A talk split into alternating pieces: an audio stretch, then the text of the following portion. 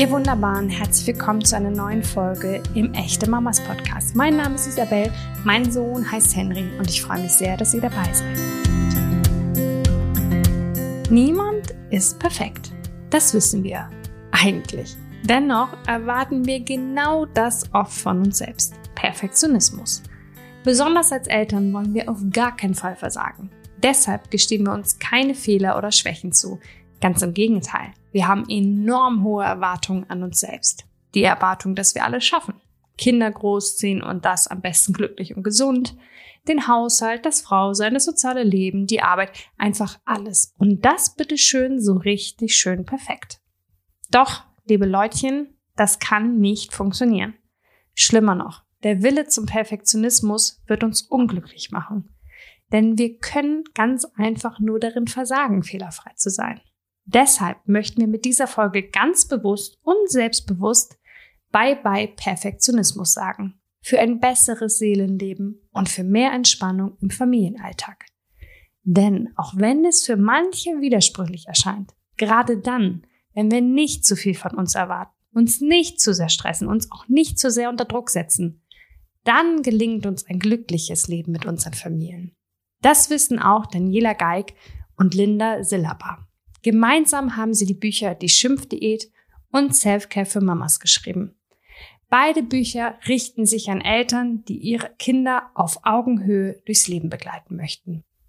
Linda ist systemischer Coach und psychologische Beraterin. Mehr über ihre Arbeit als Familiencoachin erfahrt ihr unter beziehungshaus.at. Daniela ist ausgebildete Selbstliebetrainerin und schreibt auf diekleineboten.at über und für Eltern und das Familienleben und darüber, dass Perfektionismus nicht glücklich machen kann. Hallo ihr beiden, willkommen im Echte Mamas Podcast. Hallo liebe Linda, hallo liebe Daniela. Hallo. Hallo. Genau, damit wir eure Stimme mal ein bisschen hören und versuchen können, sie während des Gesprächs zuzuordnen. Linda, sag du doch nochmal Hallo. Ja, hallo, ich bin Linda und freue mich auf den Podcast. Genau, und du bist zusammen hier mit Daniela. Hallo. Hallo, ein herzliches Willkommen auch von mir in der Nähe von Wien. Grüß dich. Alle Mamas. Ja. Ja, wir sitzen äh, herrlich weit auseinander und können trotzdem zusammenkommen. Das ist ja ganz, ganz wunderbar, weil wir haben ein Thema, was euch in Wien wahrscheinlich genauso beschäftigt wie überall anders, wo Mamas und Papas versuchen, das Elternsein auf die Reihe zu kriegen. Es ist der schöne Perfektionismus. Mm, in der Vorbereitung habe ich schnell festgestellt, dass der sehr anders gewertet wird von Familien. Manche Familien mh, mm, glauben, es wäre perfekt, alles hinzubekommen, plus noch ein bisschen mehr. Also die Verpflichtung des sozialen Lebens, aber dann auch noch Sport für die Kinder, Klavierstunden für die Kinder, immer auf jeden Fall ausgewogenes Essen und so weiter. Also immer noch etwas oben drauf zu setzen. Wie können wir ein gutes Mittelmaß finden, wenn Perfektionismus für uns bedeutet, es dezent zu übertreiben? Ja, also ich würde gleich anfangen. Ich bin äh, Mama von zwei Mädchen, die sind beide mittlerweile ähm, in der Schule seit ein paar Jahren. Und da ist es eben genauso in die Richtung, wie du sprichst. Man tendiert dazu, ähm, die Jausenbox besonders äh, zu überdekorieren und äh, verschiedene andere Dinge ähm, noch besser zu schaffen, als man, als man das irgendwie noch irgendwo gesehen hat. Ähm, ich glaube, das ist ein bisschen so der, der Einfluss, den wir uns selbst ähm, angedeihen lassen. Also ich spreche da jetzt ganz konkret in Richtung Social Media natürlich, was wir so als ähm, ja, Ziel, Norm Wunschdenken irgendwie uns, uns aufoktroyieren lassen.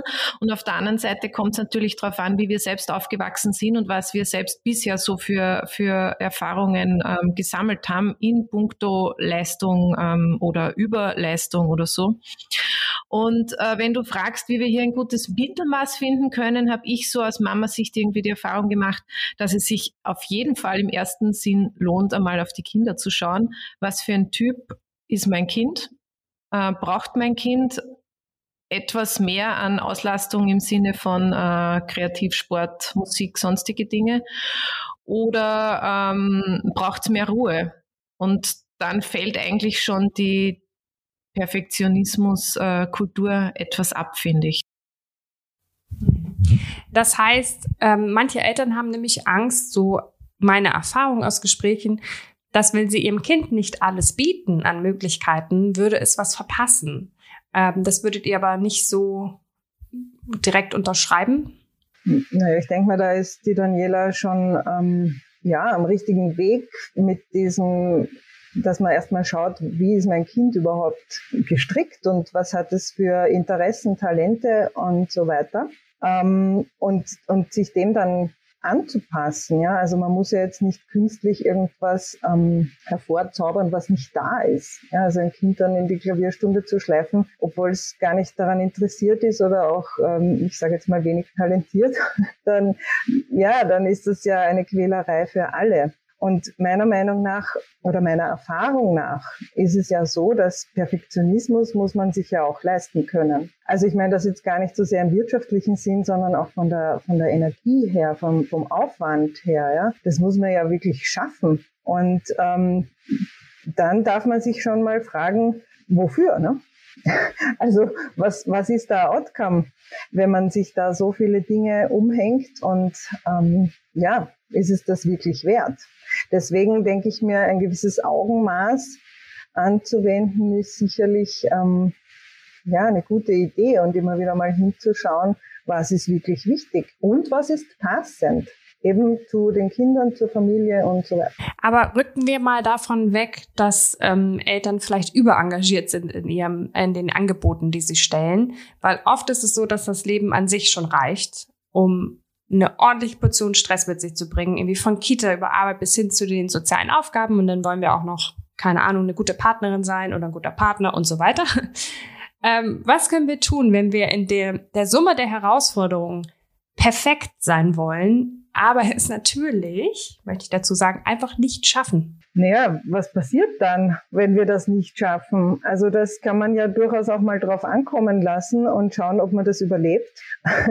naja, weil ähm, ganz oft wird man wahrscheinlich zu dem Schluss kommen, ähm, dass es sehr wohl überlebbar ist und dass das Leben deswegen nicht wirklich schlechter ist. Also Perfektionismus ist ja per se, also in dem Wort Perfektion steckt ja schon ein Superlativ.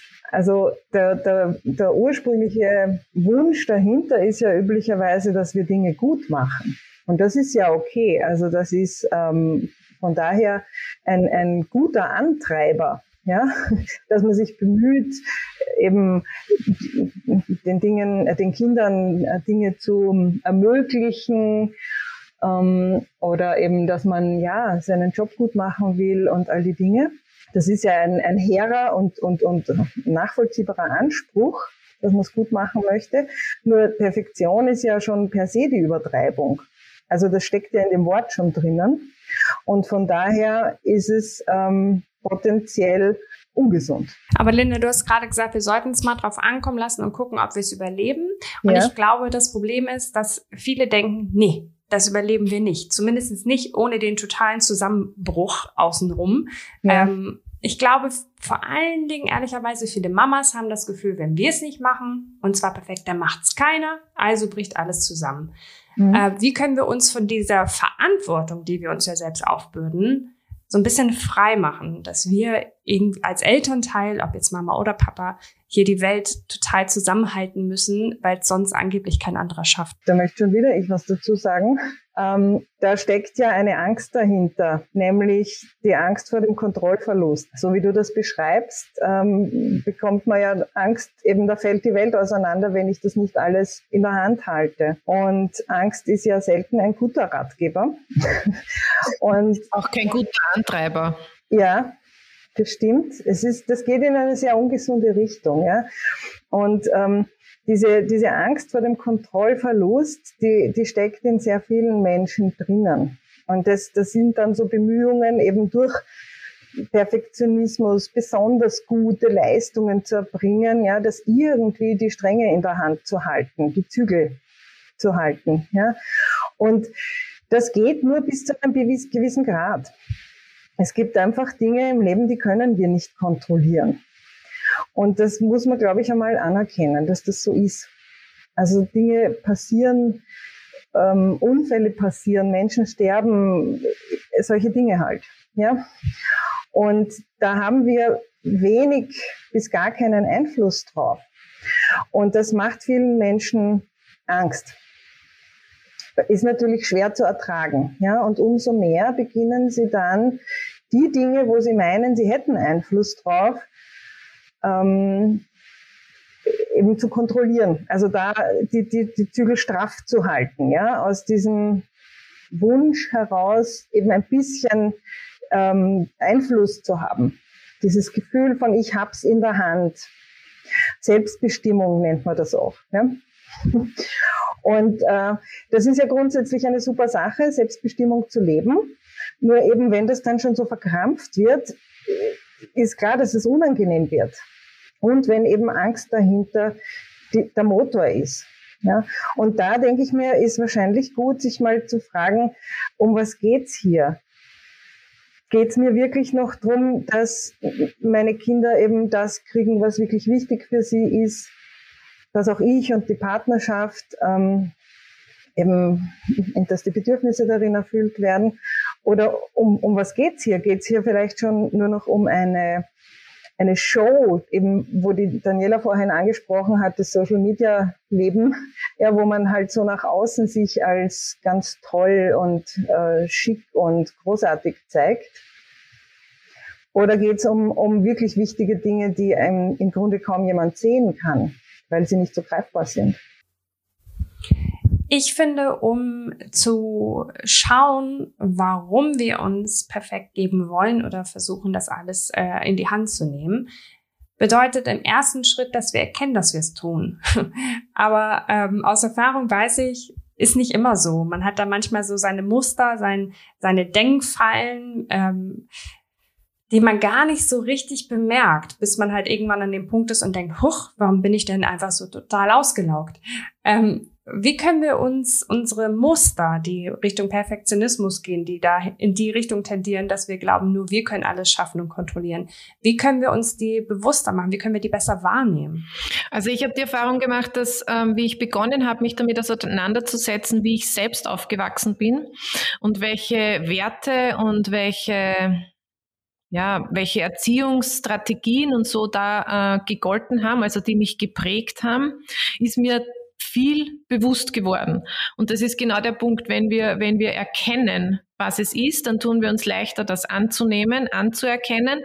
Und dann braucht es meistens jemanden wie die Linda. Und das war auch mitunter ein Grund, warum ich sie ähm, nicht von meiner Seite recht viel weichen lasse, weil es quasi tagtäglich irgendwo so einen Punkt gibt, wo man, wo man auf etwas stößt oder da potenziell irgendwo was ja, ein, eine, eine Prägung oder irgendwas ähm, dazwischen kommt, dass einem dann in so eine, in meinem Fall auch, ist auch der Perfektionismus immer wieder ein, ein Punkt in meinem Leben auch bisher gewesen, der mich dann an, an irgendetwas gehindert hat, mich sozusagen zu entfalten. Und wenn es dann eben jemand gibt, einen, einen Profi, einen Coach, eine, eine Psychologin, wen auch immer, mit dem man dann darüber reden kann und im Gespräch das herausfinden kann, ähm, da kommt man sehr oft auf die sogenannten Glaubenssätze und ich glaube, Linda, das kannst du ganz gut beschreiben oder erklären, äh, was das genau ist. Ich habe es jedenfalls gespürt und als sehr ähm, wertvolles Tool ähm, empfunden. Ja, die Glaubenssätze, das sind ähm, Gedanken beziehungsweise innere Überzeugungen, die wir irgendwann mal aufgeschnappt haben, ob bewusst oder unbewusst. Manchmal haben wir das nicht mal so direkt gehört, sondern haben es interpretiert und trotzdem zu einer Überzeugung gemacht und nach diesen Überzeugungen handeln wir dann. Also zum Beispiel beim Perfektionismus wäre das, ja, ich muss alles perfekt machen, es ist nicht gut genug und sowas, ja. Und ähm, das sind üblicherweise unbewusste Glaubenssätze, nach denen wir dann handeln. Und sie wirken trotzdem. Also das sind auch Antreiber, man nennt sie auch so. Wie gesagt, die Absicht dahinter ist immer eine gute, nur der Effekt ist nicht immer so gut. Ja? ähm, und ich wollte vorher noch etwas dazu sagen, mit dem, äh, zu dem, dass wir ja, wir wollen ja das Beste für unsere Kinder. Also die meisten Eltern wollen das. Allerdings ist auch da oft sehr unbewusst ähm, was ist das überhaupt? Was ist denn das Beste für das Kind?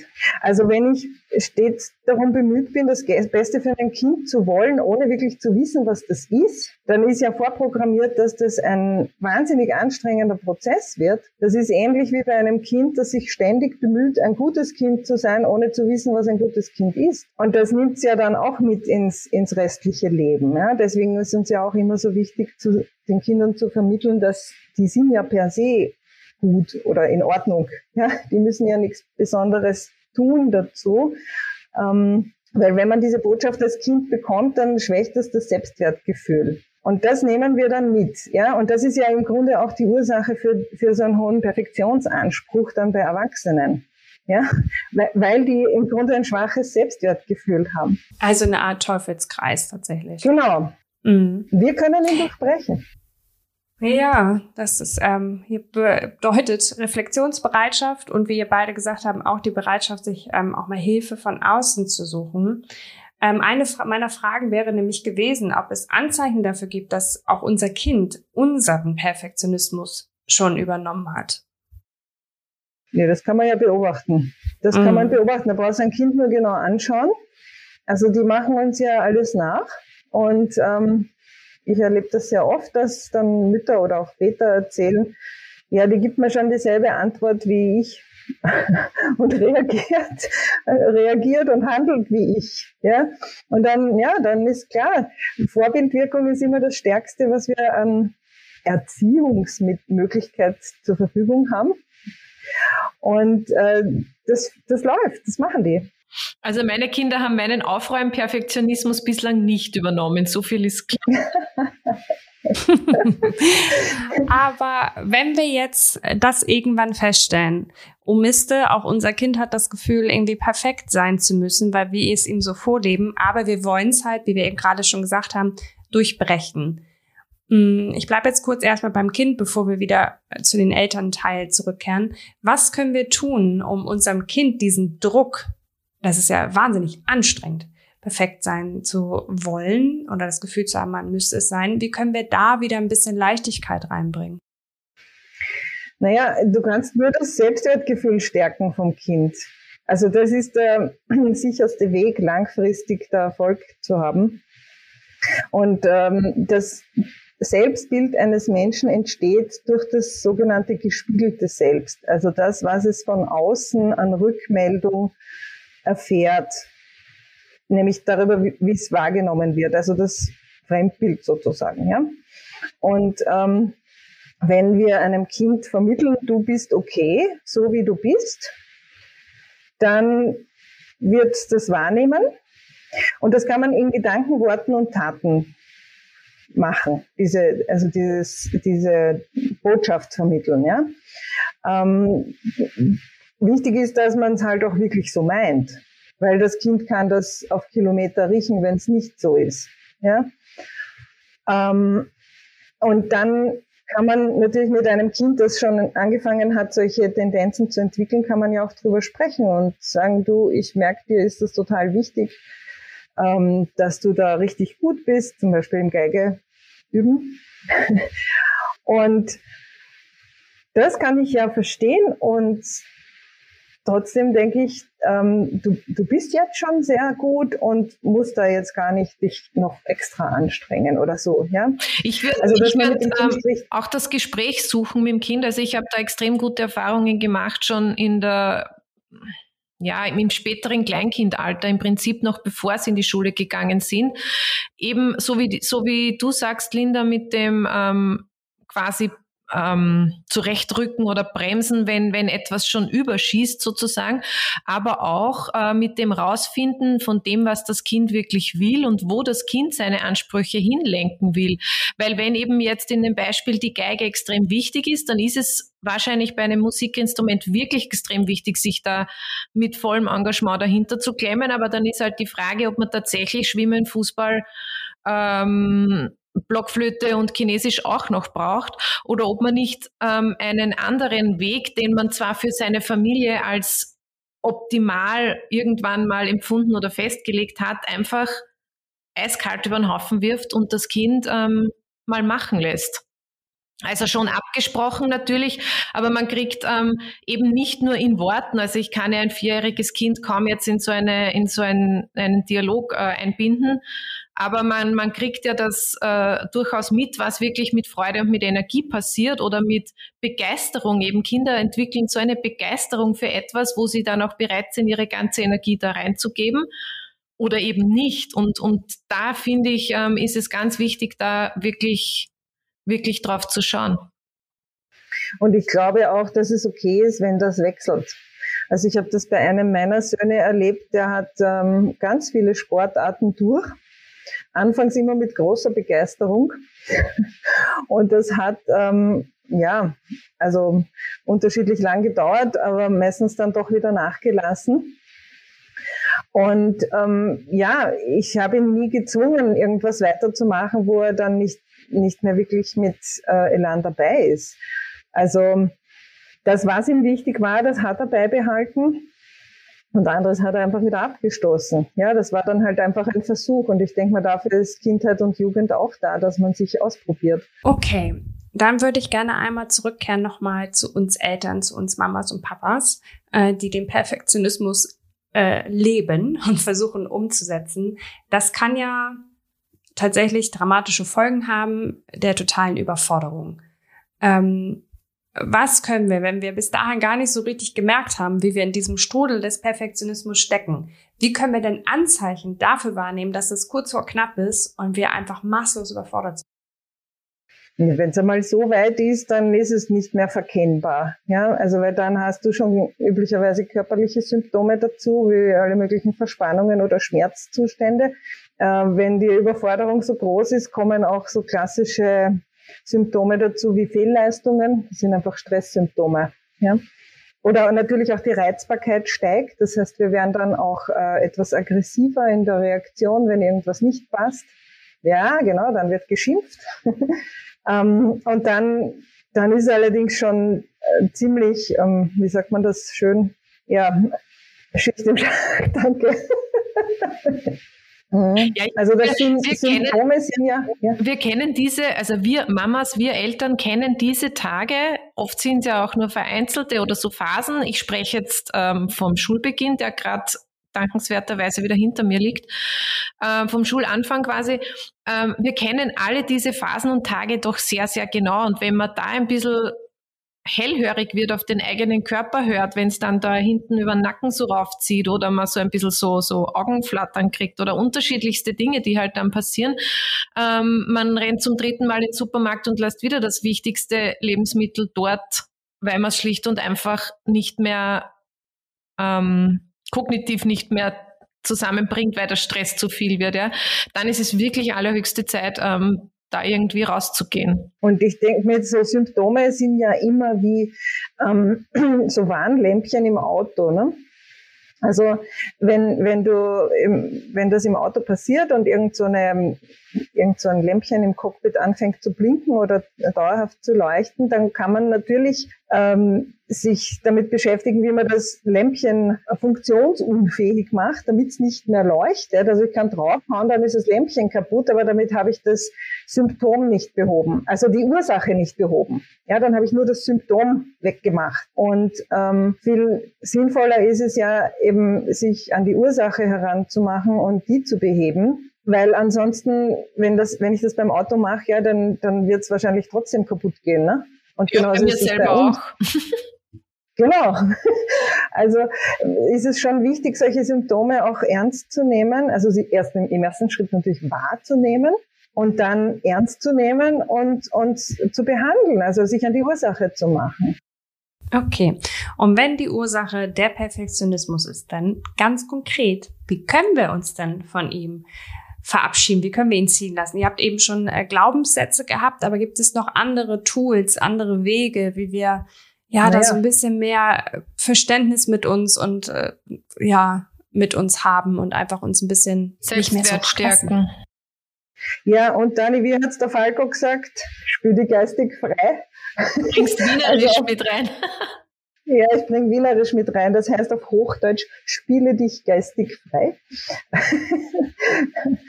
also es hat natürlich ganz viel mit dem eigenen ähm, ähm, Kopfkino und ähm, den eigenen Gedanken zu tun, ja, den eigenen Erwartungen, die wir uns ja selber oft gemacht haben oder halt übernommen haben. Wir kommen nicht um diese Glaubenssatzsache herum. Und da geht's dann darum, erstmal rauszufinden, was sind meine Glaubenssätze, wann treten sie in Erscheinung und wie kann ich mir dann selbst einen sogenannten Erlauber finden? Das ist der, der Gegenpol sozusagen dazu. Also wenn ich als Perfektionistin den Gedanken habe, ich muss immer noch besser und schneller und stärker und äh, großartiger sein als die anderen, was könnte dann ein Erlauber sein? Zum Beispiel, ich, ich darf auch ähm, Fehler machen. Das ist ganz absurdes für Perfektionisten, ja, dass sie sich Fehler erlauben und eingestehen. Oder auch sowas wie ich ich ähm, darf auch mal nur 80 Prozent liefern. Das ist auch genug. Ja, und ich darf auch mal eine Pause machen. Das finde ich auch ganz wichtig, weil wenn wir gerade davon gesprochen haben, es ist ja nicht nur der Kindertag so voll, sondern ähm, vice versa üblicherweise der eigene Tag auch so voll, was einem ja überhaupt erst auf die Idee bringt, dass der Kindertag so voll sein muss. Also ich finde, das hat ja immer einen, einen, ein Spiegelbild, ein sehr deutliches. Ähm, und, und sich zu erlauben, Pausen zu machen, ist so ein ganz es ist nicht einfach, ich spreche aus Erfahrung, aber es ist so ein ganz ein, ein wesentlicher Teil, dass man wirklich durchs, durchs Atmen, durchs Schauen, durch diese tatsächliche Pause, weil ich meine nicht damit in dieser Pause ähm, am Handy zu tadeln oder sich irgendwas zu überlegen, was man als nächstes umsetzt, sondern wirklich, ähm, wie hat die Astrid Lindgren gesagt, es muss auch Zeit sein, einfach da zu sitzen und vor sich hinzuschauen. Also dieses Nichtstun, ja, ähm, Nixon. Nixon. Ja. Die Dänen sagen Nixon, gell? Ja. ähm, das auch wirklich zuzulassen. Ja, und eben runter von den eigenen 250 Prozent Ansprüchen. Das ist absurd, also mathematisch sowieso nicht möglich. Und das ist auch sonst nicht notwendig. Ja, also das gehört jetzt vielleicht auch einmal gesagt. Kinder brauchen keine perfekten Eltern. Sie brauchen echte Menschen, die greifbar sind, an denen sie sich orientieren können, ähm, die ja klar sind und ähm, wie Leuchttürme in der Nacht, aber die müssen nicht perfekt sein. Hm. Ich habe dazu auch mal gehört von ähm, einer Mama, die sich auch aus ihrem Perfektionismus rausbewegt hat, dass sie irgendwann mal angefangen hat, sich selbst wie eine Freundin zu betrachten. Also sie hatte hat immer das Gefühl, ich mache nicht genug, ich schaffe nicht genug und so. Und dann hat sie mal aufgeschrieben, was sie so macht und hat sich überlegt, was, wenn meine Freundin mir erzählen würde, ich habe das und das und das gemacht, würde ich mich dann genauso vers äh, versagt fühlen oder nicht? Und natürlich nicht. Also mit anderen, mit den lieben Menschen drumherum ist man ja viel gnädiger und äh, verständnisvoller und viel ja ehrlicher betrachtet man ja das, was die leisten können, als mit sich selbst. Ne? Ja, das ist auch nicht immer so. Nur wenn es so ist, ja, bitte unbedingt, werd dir selber die beste Freundin oder auch die beste Mutter, die du sein kannst. ist schon eine gute Idee. Und ansonsten stell dir das vor wie so eine Skala zwischen Schwarz und Weiß, wo ähm, dein ein starker Antreiber zum Perfektionismus auf der einen Seite steht und dein neuer Erlauber am anderen Ende der Skala. Und dann sagst du dir den Erlauber in entscheidenden Situationen immer wieder vor, damit er dich sozusagen auf dieser Skala vom einen Ende in Richtung Mitte zieht. Ja, weil am Ende ist es ja doch die goldene Mitte, die ähm, meistens halt ja am, am, am gesündesten ist für uns. Ja. Und wenn das dann ist, wenn du so ehrlich hast, geh langsam als neuer Erlauber, ja, oder wenn ich esse, dann esse ich, oder wenn ich gehe, dann gehe ich, ja, sowas, was einen entschleunigt und ein bisschen runterbringt von diesem Gas, auf dem wir ja permanent stehen, dann, dann ist das schon hilfreich, weil dann holt dich das von deinen 250 Prozent schon mal ein bisschen runter und dann bist du halt vielleicht irgendwo bei 120. Und wenn du dir vorsagst, ja, 80 Prozent reichen auch. Ähm, das ist immer noch viel, was dann geliefert wird und geleistet wird. Aber es geht darum, diese Richtung einzuschlagen, ja, wo es einem am Ende selber besser geht damit. Ich habe da in der Richtung sehr gute Erfahrungen gemacht mit sogenannten Achtsamkeitsübungen, die jetzt ganz wenig noch mit Meditation oder Yoga oder so zu tun haben. Aber äh, so diese ganzen einfachsten Dinge, die wir sowieso untertags ähm, machen, also gehen, trinken, ähm, bis hin zum Atmen, diese Dinge ganz bewusst zu machen und wenn es nur ein paar Augenblicke sind. Also ich habe zum Beispiel so, so ganz äh, extrem herausfordernde und stressige Phasen erlebt, wie äh, ein Kind im Kindergarten war und das andere noch Baby und ich musste halt jeden Tag in der Früh beide Kinder irgendwie fertig machen und dann auch bei Wind und Wetter die Große in Kindergarten schaffen zu einer bestimmten Zeit. Das ist, äh, war für uns wirklich schwierig in, in der Situation. Und ich habe dann immer den Weg dazu genutzt, also zumindest den Heimweg dazu genutzt, wirklich so zu gehen, dass ich die ganze Fußsohle spüre. Also wo steige ich auf, wo rolle ich den Fuß ab, wie lang ist mein Schritt, wie viel unter Umständen sogar mal ein bisschen die Schritte gezählt, so ein wenig halt nur, ja, aber um, um dieses Bewusstsein für dieses, für den Moment sozusagen zu, zu schaffen, weil dann hat der Kopf so viel damit zu tun, dass nicht äh, zigtausend andere Sachen schon wieder herumgeistern können. Und das ist so die, mir hilfreichste Basisform der Achtsamkeit gewesen, auch beim, beim Trinken. Wir haben da mal so ein Video auch dazu gemacht, die Linda und ich vor langer Zeit, diese Schluckwasserübung, wo man einfach ein, ein Schluck Wasser, das man ja mehrfach hoffentlich täglich zu sich nimmt, vielfach, ähm, den Schluck Wasser sozusagen ähm, irgendwie durch den Körper zu begleiten. Also wie man spürt, wie das Wasser runtergeht Richtung Magen, wohin sich's verbreitet, wo brauche ich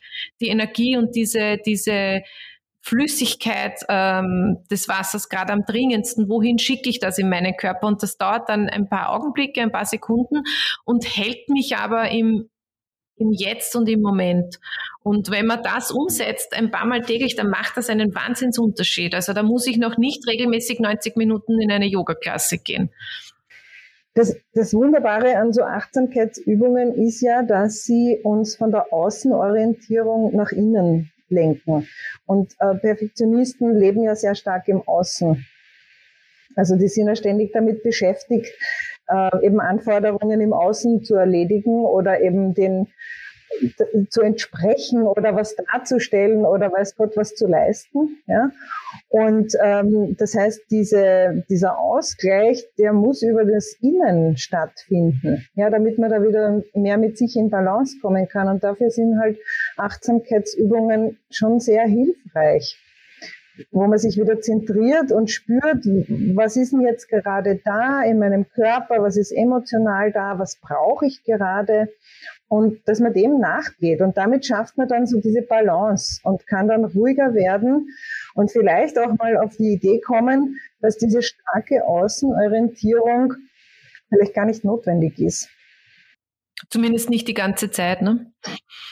Und was, was ich finde, was sich da jetzt ein, ein, eigentlich jetzt schon ein wunderschöner Kreis irgendwie schließt, ist, wenn ich es schaffe, mich so auf mich innen zu konzentrieren, wie mit dem Wasser zum Beispiel, ähm, dann bin ich mir selbst sehr nah und ich gebe mir im Prinzip genau das, was ich brauche, nämlich Aufmerksamkeit und Liebe. Und im Prinzip ist es genau das, was wir so als, ich mache jetzt zu Anführungszeichen, ja, gute Mutter ja von uns selbst erwarten, was die Kinder brauchen. Und genau das Gleiche brauchen wir als Menschen auch. Und, und das ist ein schöner Kreis, finde ich, wo man ansetzen kann am eigenen Selbstwert, an der eigenen Selbstliebe, wo man auch wieder mit Glaubenssätzen ähm, in, die, in die Richtung ein bisschen weiter schauen darf noch und arbeiten an sich und so ähm, langsam aus diesem Strudel rauskommt und viel mehr bei sich ankommt. Also für mich waren tatsächlich die Kinder ähm, der erste, hm, wie nennt man das, Aha-Effekt oder der erste der erste große Grund eigentlich, mich wirklich intensiv mit mir selbst auseinanderzusetzen. Ähm, und da bin ich irgendwo auf einem Weg, also von einem angekommen will ich noch nicht sprechen, aber irgendwo auf einem Weg, ähm, wo ich sehr dankbar bin, den eigentlich schon über zehn Jahre gehen zu dürfen, weil es mich einfach viel näher zu mir selbst gebracht hat. Also ich finde dieses Mama-Sein ähm, einfach auch in der Hinsicht sehr, sehr wertvoll. Oh ja, da geht's mir genauso. Äh, und ich denke mir, wenn das dann gelingt, dass du dir selber näher kommst, dann kann man auch wieder auf der Handlungsebene so Dinge tun wie ähm, ein bisschen entrümpeln, diese vielen To-Dos entrümpeln, Sachen vielleicht auslagern. Ich muss ja nicht immer alles selber machen. Und ähm, ja, natürlich auch Prioritäten setzen. Immer wieder kommen wir auf diese Frage, was ist wirklich wichtig? Wofür setze ich meine Energie ein? Weil ich habe halt auch nur als Mensch begrenzte Energie zur Verfügung und 24 Stunden am Tag. Also was mache ich damit? Wie setze ich es ein? Ich habe die Erfahrung gemacht, dass es, wir hatten das Außen schon immer mal wieder und äh, Daniela, du hast auch Social Media und so schon angesprochen, dass natürlich Perfektionisten gerade auch von ihrer Außenwirkung sich abhängig machen und aber auch glauben, es also mit den anderen gleichziehen zu müssen, sage ich jetzt mal. Ähm, deswegen finde ich ganz, ganz wichtig in Gesprächen mit anderen Müttern und Vätern, das nicht perfekt sein wirklich zu zelebrieren. Also glaubt ihr, dass wir das häufiger tun sollten? Sollten wir häufiger sagen, ey, ich habe es heute überhaupt nicht hingekriegt. ähm, wie wichtig ist das, dass wir da ehrlich sind, gerade mit, mit anderen Eltern, denen es wahrscheinlich ganz genauso geht wie uns? Ja, ich denke mir, es ist generell eine gute Idee, einander so anzunehmen, wie wir sind. Und so wie wir halt jetzt gerade sind, weil das ist ja vielleicht heute so und morgen anders. Und einander dann auch Wertschätzung zu zeigen und durchaus auch mal zu sagen, hey, das finde ich voll okay, dann lass du halt mal fünf Grad sein und das wirst du schon morgen wieder hinkriegen, wenn es so wichtig ist. Also das darf man einander ja auch unter Erwachsenen sagen, genauso wie man das mit Kindern machen kann. Ja, ich finde, so ein Gespräch nimmt auch extrem den Druck raus, weil wenn ich höre, dass es bei dir auch nicht immer alles klappt oder wenn ich, egal auch auf Social Media oder wo auch immer, lese, dass es bei der Mama XY auch nicht immer alles in einem Tag sich ausgeht, dann denke ich mir, selbst wenn ich noch sehr im Außen orientiert bin, okay, dann ist es für mich auch okay. Also das kann ja durchaus auch in die andere positive Richtung gehen. Und ähm, diese, diese Ehrlichkeit, ähm, die dürfen wir uns selbst zugestehen. Also das. Ja, dieses Gefühl von, ich bin nicht allein, das tut auch oft gut. Bin nicht die Einzige, die, die das alles nicht hinkriegt. Ja, gerade ja? unter, gerade unter ganz jungen Mamas oder jung und im Sinne von, die Kinder sind noch ganz klein, da hat man ja permanent das Gefühl, äh, bin ich eigentlich die Einzige, bei der keine Ahnung, das fängt beim Stillen an bis zum Schlafen, Essen, Kindergarteneingewöhnung, da gibt es so viele Sachen, wo man im Gespräch dann ganz oft rausfinden kann, ich bin nicht allein. Es gibt ganz viele, bei denen es ähnlich ähm, ja, herausfordernd läuft. Läuft oder eben nicht. Oder läuft. eben nicht. Ja, und es ist halt oft auch, wie soll ich sagen, ein bisschen Unwissenheit auch äh, mit im Spiel. Ja, ich hatte gestern ein Coaching mit einer Mama, die äh, mir gesagt hat, also sie, sie, sie weiß nicht, was sie falsch macht, weil das Kind hat halt so Anfälle und schreit und ist dann nicht zu beruhigen und so. Das Kind ist gerade mal zwei und dann sage ich, Moment, aber du hast gar nichts falsch gemacht. Du hast ein zweijähriges Kind. Ja, das ist alles gut. Das Kind ist, ist gesund, das ist in Ordnung. Und ähm, also, weißt du, wenn man das sich genau überlegt, das ist ja eigentlich absurd, wo dann dieser Anspruch schon hinführt, das ist ja fast eine Allmachtsfantasie. So, ich bin sozusagen die Ursache dafür, dass das Kind nicht funktioniert. Das ist ja völliger Quatsch. Und deswegen sage ich das jetzt, es ist schon auch gut, vielleicht gewisse Dinge zu wissen. Was ist normal für ein zweijähriges Kind? Ja, welche Entwicklungsstufen sind da einfach gerade ähm, am Wirken und ähm, ja, und dann natürlich die eigene, der eigene Anteil mit dem, was, was hat das mit mir zu tun? Beziehungsweise wie kann ich jetzt in so einer Situation hilfreich sein? Aber allein der Gedanke, ich habe jetzt was falsch gemacht, weil mein Kind schreit, ja, das wird einem ganz früh schon suggeriert, finde ich, mit der allerersten Frage. Und das hat der andere Stern in unserer vielen, vielen Gesprächen immer wieder so gut auf den Punkt gebracht. Die allererste Frage, die man als Mama, meistens als Mama gestellt bekommt, und da ist das Kind oft erst wenige Wochen alt, schläft es schon durch? Ja.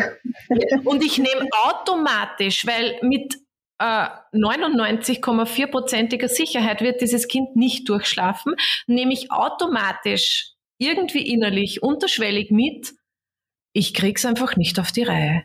Jetzt schon nicht. Genau. Und wenn ich mir das behalte oder wenn sich das potenziert, später mit irgendwelchen, ähm, seien es irgendwelche gut gemeinten Fragen von irgendjemanden oder anteilnehmenden Fragen von irgendjemanden, wenn ich mir das mitnehme, dann habe ich die ganze Zeit in mir, ich muss mehr machen, weil ich krieg's nicht auf die Reihe. Und ich glaube, das ist ein, ein Anfang dieses Mütterperfektionismus, wenn man da dann anfängt, in einen Strudel zu geraten, wenn das Kind ein paar Wochen oder Monate alt ist, ähm, wo soll das eben enden, wenn das Kind dann Jahre ja. später. Und genau da haben wir ja auch wieder den Punkt, äh, wo es zeigt, dass es wichtig ist, dass wir uns ehrlich miteinander austauschen, weil wenn wir sagen, äh, mein Kind schläft noch nicht durch, dann werden wahrscheinlich 99 Prozent der Eltern sagen, uns das auch nicht. Ähm, deswegen ist es so wichtig, wie wir gesagt haben, dass man sich austauscht, dass man spürt, dass man nicht alleine ist. Das zeigt auch, ähm, unsere Folge heute, dann wäre das Thema nur vereinzelt vorhanden, dieser Glaube, perfekt sein zu müssen, würden wir dafür nicht extra eine Folge aufnehmen. Es ist nicht so. Ich glaube, fast alle Eltern haben an irgendeiner Stelle ihres Lebens ähm, genau damit ihre Herausforderung. Deshalb vielen Dank, liebe Linda, liebe Daniela, dass ihr euch die Zeit genommen habt, ähm, uns ein bisschen eure Sicht, eure Erfahrungen und äh, ja auch euer Expertenwissen zu diesem Thema mitzugeben. Vielen, vielen Dank euch beiden. Sehr gerne. Danke. Alles Gute. Tschüss. Tschüss. Liebe Daniela, liebe Linda, vielen, vielen Dank für diese tollen Denkanstöße. Ich kann sie gebrauchen, denn auch bei mir ist Perfektionismus etwas, was ich auf jeden Fall kenne. Deshalb vielen, vielen Dank. Ich hoffe, auch ihr zu Hause ah, könnt nach dieser Folge ein bisschen durchatmen, vielleicht den Druck ein bisschen bisschen abmildern und euch nicht zu sehr stressen. Vielleicht klopft ihr euch sogar auf die Schulter und feiert euch dafür, dass ihr großartig seid. Ganz wunderbare Eltern für eure Kinder. Ich würde es ganz wunderbar finden, wenn ihr am Montag wieder mit dabei seid. Denn die echten Mamas, die gibt es hier im Podcast jede Woche am Montag. Ich freue mich über jeden, der uns abonniert, teilt, kommentiert, liked, was euch auch immer einfällt. Ich bin dankbar für jeden Support. Bis dahin, wunderbar.